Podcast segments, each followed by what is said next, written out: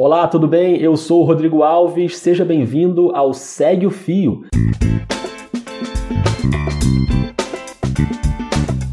Esse é o programa do Midcast onde são materializadas em podcast as populares threads do Twitter em episódios de no máximo 8 minutos. Se você não sabe do que eu estou falando, thread é aquela sequência de vários tweets abordando um tema específico que não cabe em 280 caracteres. Esse formato aqui no podcast vai ser sempre com uma pessoa narrando, pode ser algum convidado, algum integrante do Midcast ou a própria pessoa criadora do fio. Vale lembrar que o conteúdo sempre é reproduzido aqui com autorização prévia do autor. E hoje a thread é do jornalista Ariel Palacios, correspondente da Globo News em Buenos Aires. Ela foi publicada no dia 24 de março de 2019 e fala sobre a ditadura militar argentina entre 1976 e 1983. Antes de começar, um aviso importante. Essa thread descreve algumas práticas de tortura. São relatos importantes para a gente entender o que aconteceu, mas claro que são descrições bem fortes. Então faz o seguinte, pode ir ouvindo e quando a gente chegar nesse momento eu aviso de novo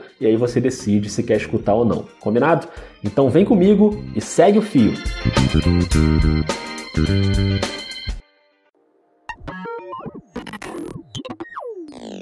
Há 43 anos, no dia 24 de março de 1976, iniciava na Argentina um período de sete anos da ditadura militar mais sangrenta da história do século XX na América do Sul. Uma ditadura que até ressuscitou o uso do empalamento para torturar e assassinar aqueles que consideravam seus opositores.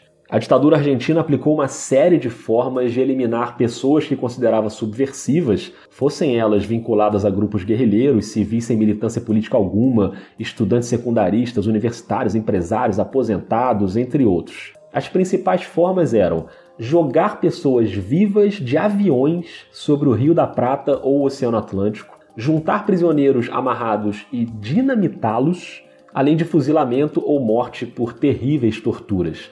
Os corpos eram enterrados em cemitérios clandestinos ou em cemitérios oficiais, embora em fossas coletivas, como indigentes, ou então jogados no Rio da Prata ou no mar. Em relação aos desaparecidos durante a ditadura, militares e policiais argentinos assassinaram ao redor de 30 mil civis, segundo organismos de defesa dos direitos humanos argentinos e organizações internacionais. A imensa maioria dos quais sem militância na guerrilha. Aliás, paradoxalmente, o próprio exército havia anunciado oficialmente que a guerrilha tinha sido destruída no ano anterior, 1975, antes do próprio golpe. A Comissão Nacional de Pessoas Desaparecidas, CONADEP, reuniu registro de 9 mil denúncias de pessoas desaparecidas. Os militares afirmam que assassinaram, entre aspas, somente 8 mil civis, segundo declarações dos ex-ditadores Reinaldo Bignoni e o Jorge Rafael Videla. Em 1983, nos últimos meses da ditadura, um relatório das próprias Forças Armadas Argentinas indicou que a guerrilha e grupos terroristas de esquerda e cristãos nacionalistas teriam assassinado 900 pessoas. Historiadores afirmaram ao longo dos anos que esse número está ligeiramente inflacionado, já que diversos dos mortos da lista militar teriam sido assassinados pelos próprios militares, na miríade de brigas internas, e convenientemente eles teriam colocado a culpa nos terroristas. Durante a ditadura, 500 bebês foram sequestrados, filhos das desaparecidas, segundo dados das avós da Praça de Maio. Mais de 120 crianças desaparecidas foram recuperadas ou identificadas por suas famílias biológicas. As torturas aplicadas pela ditadura argentina acumulavam diversas modalidades que, ao longo de dois séculos de história, as forças armadas locais e as forças policiais haviam desenvolvido e aplicado. Então, um aviso para você que está ouvindo: a partir desse momento, a thread começa a descrever práticas de tortura, então o conteúdo passa a ser mais sensível. Alguns exemplos. Picana elétrica, criada nos anos 30 na Argentina por Leopoldo Lugones Hijo, filho do escritor nacionalista Leopoldo Lugones, a picana era um instrumento para assustar o gado com choques elétricos nos currais e assim direcioná-lo para o abate ou para o embarque. Aplicado a seres humanos, tornou-se o instrumento preferido de tortura na Argentina. Submarino molhado consistia em afundar a cabeça de uma pessoa em uma tina de água. Ocasionalmente, a tina também estava cheia de excrementos humanos. Submarino seco consistia em colocar a cabeça de uma pessoa dentro de um saco plástico e esperar que ela ficasse quase asfixiada. O rato no cólon era a colocação de um rato vivo, faminto, no cólon de um homem. Nas mulheres, o rato era colocado na vagina.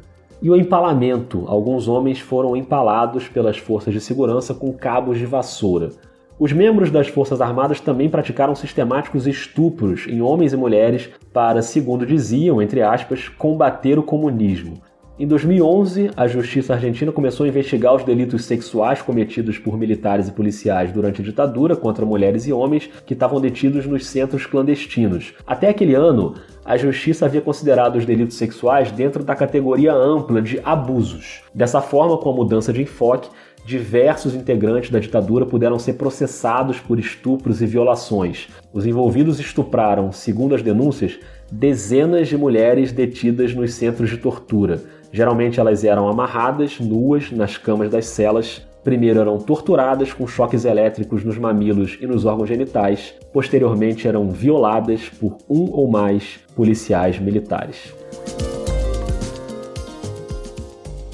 Essa thread do Ariel Palacios não acaba aqui, ela é bem maior e mais completa que isso. O Ariel, por exemplo, lista os principais torturadores argentinos, conta casos emblemáticos de vítimas do regime, fala também do fracasso econômico da ditadura argentina e conta em detalhes a história do ditador Videla, que chegou a esconder durante décadas um filho que ele tinha e que tinha deficiência intelectual. Esse filho foi criado por duas freiras francesas e anos depois essas freiras começaram a ajudar as mães dos desaparecidos e as duas foram presas, torturadas, assassinadas e jogadas de um avião no Rio da Prata e o general não fez nada para impedir. O Ariel encerra a thread contando como o Videla morreu sentado no vaso sanitário da sua cela quando cumpria pena de prisão perpétua em 2013. O link da thread completa está na descrição do episódio. Aliás, sigam o arroba Ariel Palacios, porque o Twitter dele é uma aula de jornalismo e história. Eu sou o Rodrigo Alves, tenho um podcast chamado Vida de Jornalista e para quem quiser ouvir o podcast tem um episódio com o Ariel, contando os bastidores do trabalho de correspondente na Globo News, as coberturas que ele fez ao longo da carreira. Lá no Twitter, arroba vida jornalista, tem todos os detalhes do podcast para quem quiser saber mais. Se você curtiu esse Segue o Fio ou tem alguma sugestão de conteúdo para esse formato, é só mandar pelo Twitter ou pelo Instagram no perfil do Midcast, o arroba podcastmid. Valeu e até a próxima!